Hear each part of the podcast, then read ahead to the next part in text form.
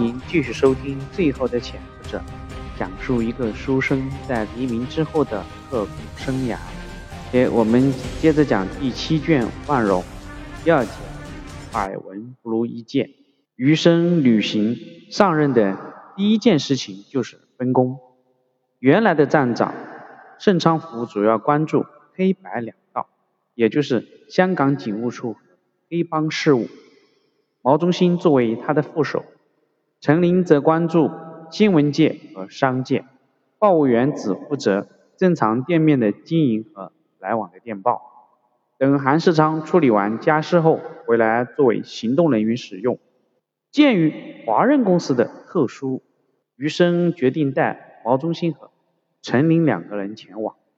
来到中银大厦，余生让毛中心和陈林留在外面，自己进去。这种场合还是自己一个人比较自在。他径直进入华人公司，前台的办事员拦了住：“先生，你来谈什么业务？有预约吗？”余生抱歉的笑了笑：“没有预约，我想见见贵公司的总负责人，不知道方不方便？”办事员上下打量了一下余生：“你没有预约的话，好像不太方便。”你想谈什么？可以先告诉我吗？至少先让我知道先生你的称呼和公司吧。余生掏出一张名片，民生书店总经理秦时月。他低声对办事员说：“我想谈大成方面的业务。”看到“民生书店”四个字，办事员心里已经一惊了。这是昌盛茶行原址成立的书店。是国民党的地下联络点，这一点华润公司的人是没有不知道的。只是这个秦时月倒是第一次听说。国民党在香港的机构和中共一样，也是一明一暗，明的是中华旅行社，那个名字虽然是旅行社，但其实没有一毛钱的旅游业务，每天办理的业务就是台港之间的签证之类的业务。地下的不公开的就是这个民生书店，属于暗地里从事情报工作的机构，就像之前对待新华社和华润公司一样。英国港英政府对待国民党的机构也是睁一只眼闭一只眼，只要没有出格的动作，一般不会予以打击。而国共双方也都熟悉对方的一举一动。如今余生拿着民生书店的。名片单刀普惠，这在华润公司这个员工眼里看，自然是属于陌生人。听到余生提到大臣，办事员明白这件事情小不了，自己肯定无法处理。他请余生稍坐，自己赶紧去请杨林。这个时候，杨林正在办公室，钱之光调走以后，杨林接任董事长，工作一直有条不紊的进行。不过，他也没有想到。从今天开始，消停的日子就要结束了。听到国民党情报人员亲自上门拜访，还提到大陈岛，杨林脑子里立刻想到之前的疫情通报：国民党大陈守军可能最近要撤退到台湾。此人特意提到大陈，此地无疑三百两。他告诉办事员，请余生到会客厅等他一下。办事员走后，杨林来回躲了两步。拿起电话又放下，思考了一下，他还是拨通了电话。我找黄社长。你好，社长。民生书店总经理来华润拜访，大概和浙东海面有关，请问我该怎么谈？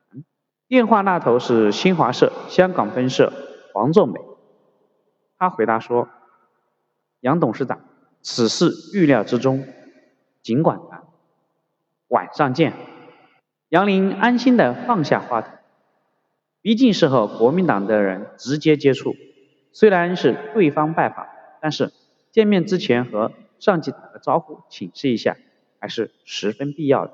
这是一个老牌的地下工作者必备素质。我党著名的地下人员潘汉年，就是曾经犯过类似的错误。他在抗战时期有一次被汪伪政权七十六号的。李世全拉去见了一次汪精卫，虽然没有实质性的谈话结果，但是他的错就是错在一直都没有回汇报，直到解放很久以后才被迫向上级做了此事的汇报。最高级给了他一个永远不可信任的评语：前不请示，事后不汇报，这就是地下工作者的最大忌讳。会客室里，宾主坐定，杨林仔细地端详余生，这是个老练而陌生的面孔。而余生也觉得杨林像一个久经考验的地下党干部，他不禁内心有些遗憾：如果台湾工委的领导人能有一个这样沉稳老练的干部，也不至于败得如此。主人先开口了：“秦先生有些面生，是来香港不久啊？”余生点点头：“不长，但即使在台湾，也是久闻。”华润公司大名，我对贵公司可一点都不陌生。杨林挺满意余生这种开门见山又不露声色的谈话风格。那么今天秦先生来谈是什么生意啊？听办事人说，好像和浙东海面有关。余生微笑着看着杨林，不错，本公司有一批货要从浙东的海面运回台湾。听闻华润公司在那里颇有影响力，为了货物的安全起见，特意拜会贵公司。看在做生意多不容易的份上，请高抬贵手。就算出于人道主义考虑，我想贵公司也会答应我的请求的。杨林也笑了。哦，是吗？那请问这是您个人的意思，还是贵公司老板的意思呢？余生不卑不吭地说道：“当然是我们公司老板的意思，还请杨董事长务必向你的上级请示。时间不等人。”杨林点点头，表示可以，当然可以请示。请问秦先生还有别的生意吗？余生手一摊：“暂时没有，必能新到香港。以后生意方面，还请多多关照。”杨林拱手说道：“好说好说，以后打交道的机会还很多。”轻描淡写的几句话，蒋经国交代的任务就完成了。至于解放军是否放水，那就不是余生能管得了了。杨林将余生送出大门，刚要出门的时候，门外进来了一个人，身着西装，一副高级白领的态派头。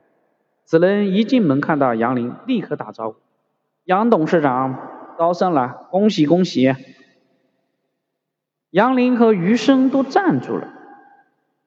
杨林一边和来人握手，一边打哈哈：“你徐主编高升了，不也没告诉我吗？”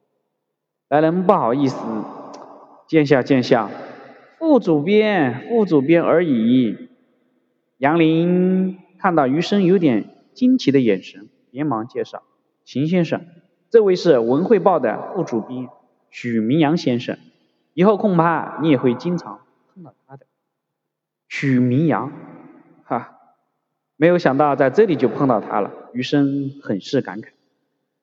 杨林又向许明阳介绍：“娘，这位是民生书店的秦时月秦经理，刚刚从台湾来香港。”民生书店。徐明阳对杨林居然和民生书店的人站在一起大为惊奇，但是他还是伸出手主动和余生握手。秦先生久仰久仰。余生握住许明阳伸过来的手，一语双关的说：“哎，是徐主编，百闻不如一见呐。”徐明阳一边得意的笑，一边心里还有点合计：“你个国民党特务！”嘴皮子还挺利索的，说的好像你之前就知道我是谁一样。余生走后，当天晚上，杨林向黄作梅做了此次见面的汇报。黄作梅告诉杨林，美国已经通过苏联向我方打了招呼，这是台湾方面不放心，又自己通过香港渠道再次打招呼。中央已经决定对于国民党大臣撤退的计划不予追击可以放任国民党所谓的金刚计划的实施。至于民生书店方面既然有新人进来必定有新的任务最近呃加紧关注。好这一节就讲到这里谢谢你的收听。关于后面的事态发展请接着收听。